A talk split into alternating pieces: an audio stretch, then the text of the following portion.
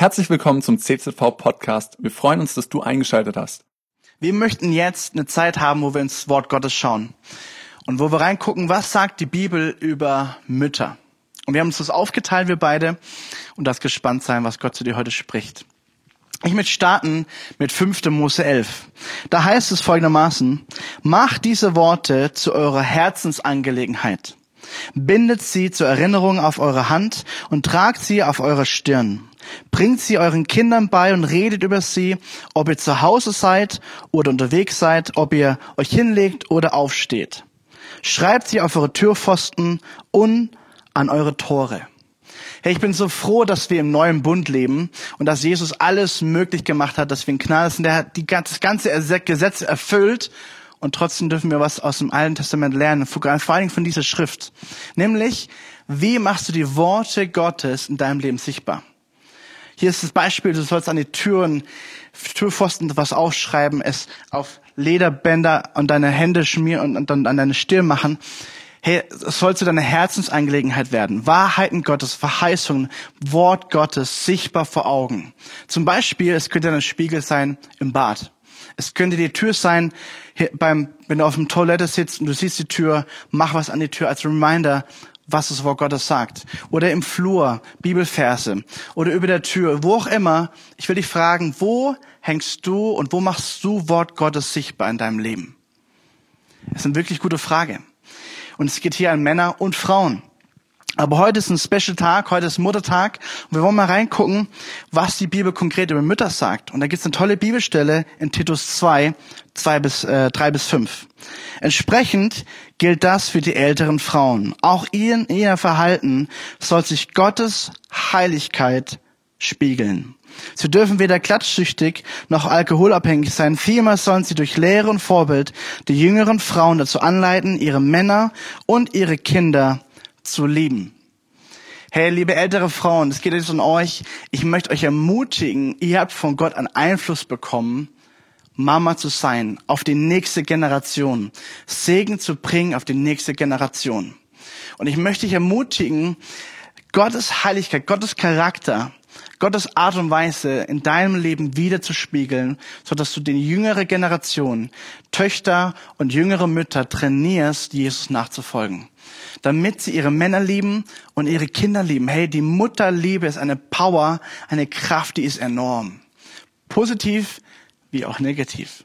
Und deswegen brauchen wir Vorbilder aus der nächsten Generation, die die jüngere Generation anleiten und wirklich ja, nach vorne pushen. Und ich bin persönlich dankbar für meine Mom. Meine Mom, hey, die hat wenn Ärzte zu ihr sagten, hey, ihr, ihr, Sohn wird nur schwarze Zähne haben, weil alles aufgeschlagen ist, hat meine Mom gesagt, hey, das ist ihre Diagnose. Ich werde meinen Gott fragen, er hat eine andere Diagnose. So ist meine Mom zu mir gewesen. So ist meine Mom. Sie stand auf dem Wort Gottes. Sie steht auf dem Wort Gottes. Und ich bin ihr so dankbar, dass ich von ihr lernen durfte.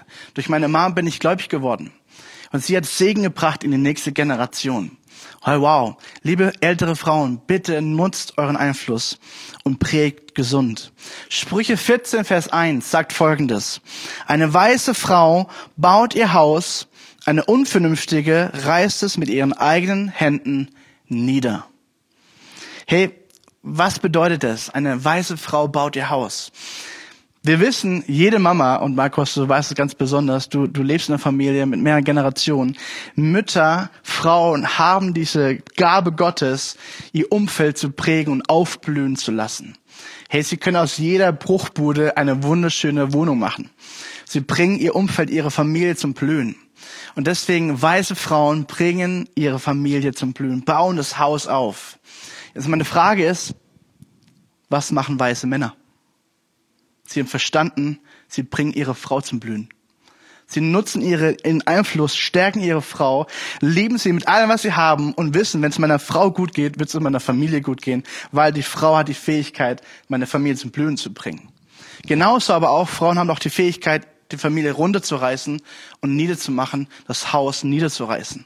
Und wir möchten uns mal das positive Seite anschauen, nämlich 2. Timotheus 1, Vers 5, eine ganz kurze Aussage über drei Generationen. Hör mal hin. Daher halte ich die Erinnerung an deinen ungeheuchelten Glauben fest, der zuvor in deiner Großmutter Louis, in deiner Mutter Eunike gewohnt hat. Ich bin aber überzeugt, auch in dir. Wir hören hier von drei Generationen. Die Großmutter hat ihren Einfluss genutzt und hat ihre nächste Generation geprägt, mit einem Vorbild an Gott festzuhalten, Gott zu glauben. Eunike hat es genauso aufgenommen, hat auch geglaubt und hat es an Timotheus weitergegeben. Und von Timotheus wissen wir, er war einer der besten Mitarbeiter von Paulus. Als junger Mann hat er Älteste eingesetzt, hat sich um die Ephesus-Gemeinde gekümmert. Er, er war wirklich ein Mann, der stand in, in der Welt, verwurzelt im Wort Gottes. Und das war über drei Generationen. Hey, wow, was für ein Zeugnis. Genauso zeigt uns aber auch die Bibel, dass wenn Frauen ihren Einfluss negativ nutzen, dass es auch über Generationen weitergehen kann. Und ich möchte zu ins Alte Testament schauen und dir eine gewisse Bibelstelle anzeigen, die es hat echt in sich. Wir schauen rein in die Geschichte der Könige und du siehst den König Omri. Omri wurde König über Israel. Er regiert etwa zwölf Jahre und die Bibel sagt über ihn, 1. König 1625, auch Omri tat, was dem Herrn missfiel er trieb es schlimmer als alle seine Vorgänger.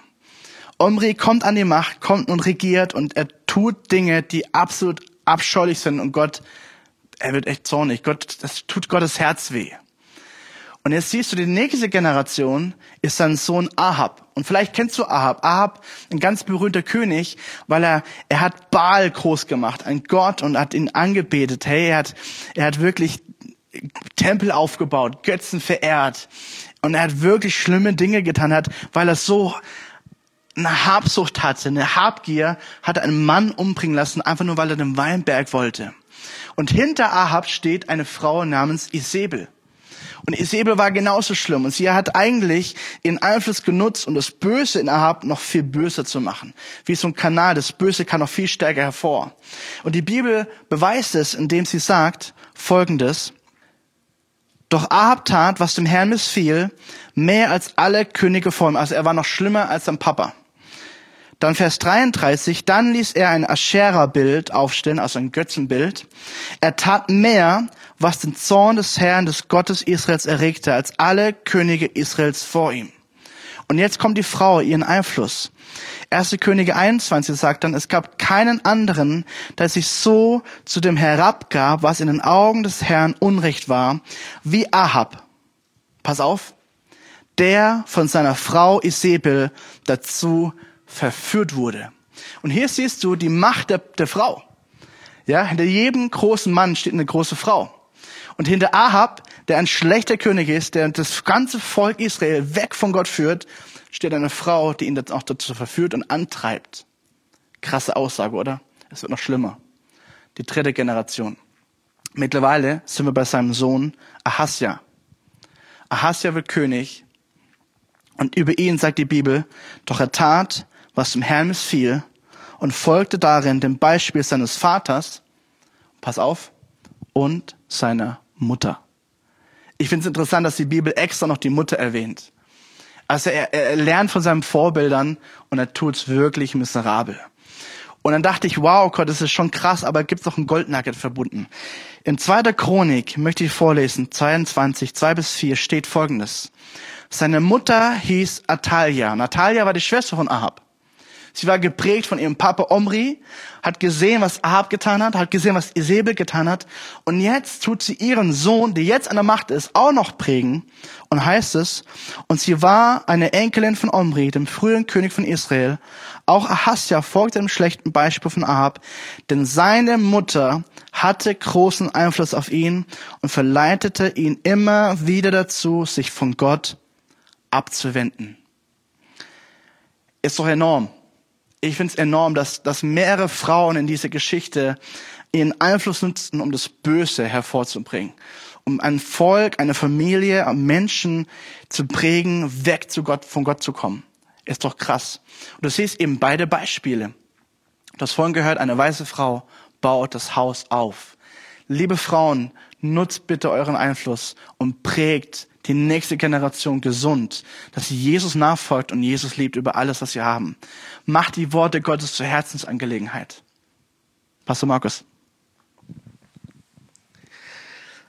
Meine Familie besteht aus vielen Pastoren. Mein Papa ist Pastor gewesen. Mein Bruder ist Pastor. Mein Schwager ist Pastor. Meine Schwester, die kann predigen. Meine Neffen, eine ganze Reihe von Pastoren.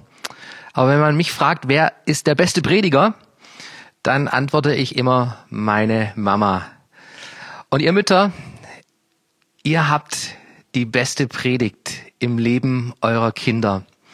Und ich möchte mit euch heute eine Frau aus dem Alten Testament anschauen, die eine gute Predigt gibt für das Leben ihres Kindes. Und es handelt sich um Samuel, den Prophet im Alten Testament. Du findest ihre Geschichte in 1 Samuel Kapitel 1 niedergeschrieben. Und da lebt Hannah und sie ist kinderlos, hat kein Kind mit ihrem Mann Elkanah bekommen bisher. Und wir finden in diesem Kapitel eine Mutter, eine Frau, die betet, die ihr Herz ausschüttet bei Gott. Das ganze Kapitel ist voll mit, mit Gebet. In Vers 10 ist Hannah betrübt und sie betet zum Herrn und weint, weinte sehr. In Vers 12, da betet sie, da betet sie lange vor dem Herrn. In Vers 15, da sagt sie, ich habe mein Herz vor dem Herrn ausgeschüttet. Und Vers 19, sie betet an vor dem Herrn. Gebet ist eine Waffe. Gebet hat Macht. Macht in unserem Leben auch heute noch. Und Hannah betet um ein Kind. Ich kenne beides in unserer Familie mit meiner Frau. Wir haben Kinder überraschend bekommen, ohne Plan. Wir hatten aber auch Zeiten, wo wir unsere Kinder wirklich erbeten haben. Und Hannah ist eine Beterin und sie betet vor Gott. Sie erbetet ihren Sohn Samuel und Gott schenkt ihr dieses Kind. Gebet ist eine Waffe. Und ich glaube, Mütter, Frauen, Mütter, die dieses Geheimnis kennen in ihrem Leben, die, die stehen auf der Gewinnerseite, auf der Gewinnerseite für die ganze Familie. So, wenn ich an meine Eltern denke, dann hat sich bei mir ein Bild eingebrannt, nämlich von meinen Eltern, die auf den Knien gebetet haben. Viel für das schwarze Schaf in unserer Familie, mein großer Bruder. Ich sehe mich als das weiße Schaf an. Irgendwann habe ich aber festgestellt, hey, die beten auch für mich, auch für mich und für mein Leben. Und es ist mir zum Segen geworden und es ist ein Schatz in meinem Leben geworden. Und vielen Dank, vielen Dank an alle Mütter, die dieses Geheimnis für sich entdeckt haben, für ihre Kinder zu beten. Jemand hat mal gesagt, wenn deine Kinder klein sind, dann rede viel mit ihnen über Gott. Wenn deine Kinder größer werden, dann rede viel mit Gott über sie. Und das ist ein Schlüssel, etwas, was wir hier von Hannah aus ihrem Leben lernen können. Wer betet, der gewinnt. Hannah bekommt ihren Sohn Samuel und sie hält ihr Versprechen und sie weiht ihr Kind dem lebendigen Gott. Und es gibt in diesem Kapitel ein Vers, der mich ganz besonders irgendwo herausgefordert hat, wenn es um die Erziehung unserer Kinder geht, nämlich in Vers 28, da kannst du nachlesen, wie, Hannas, wie Hannah spricht, darum übergebe ich ihn auch dem Herrn. Alle Tage seines Lebens sei er dem Herrn übergeben. Annette hat es in ihrem Video gut erwähnt, gut rübergebracht. Wenn deine Kinder klein sind, trägst du sie auf den Händen, werden sie größer, begleitest du sie, aber irgendwann kommt der Punkt, wo du ihnen hinterher winkst. Und ich glaube, auch das ist ein, eine wichtige Lektion, die wir von Hannah lernen können, wo euch Müttern für euer Leben wichtig ist, nämlich eure Kinder wirklich auch loszulassen. Und es gibt kein besseren Ort, Kinder loszulassen, als sie dem Herrn zu übergeben. Wir machen es in unserer Kirche immer ganz praktisch. Wir haben diesen Kindersegnungsteil in unseren Gottesdiensten, wo wir Kinder Gott weihen, so wie Hannah es getan hat, Kinder Gott anvertrauen, für, die, für unsere Kinder beten. Und wir haben das auch bei jedem unserer Kinder getan. Und es kommt aber der Punkt, wo deine Elternrolle sich wirklich ganz bewusst auch ändern muss. Dieser Tag, wo du deine Kinder Gott loslässt. Weil wenn du deine Kinder ständig nur kontrollierst, auch wenn sie groß, groß geworden sind, selbst dann kann es vorkommen, dass Eltern ihre Kinder kontrollieren, dann versuchst du, Gott in ihrem Leben zu spielen. Und das ist ein Platz, der uns Eltern nicht zusteht, sondern Kinder sind uns anvertraut, sie großzuziehen, ihnen Schutz und, und Liebe und Familie zu geben. Aber wir können nicht Gott in ihrem Leben sein. Und es gibt diesen Gott, der diese Kinder uns geschenkt hat, der uns diese Kinder anvertraut hat. Dieser Gott, der gute Pläne hat für ihr Leben. Und mein größter Wunsch ist, dass meine Kinder in diesen Plan Gottes hineinkommen.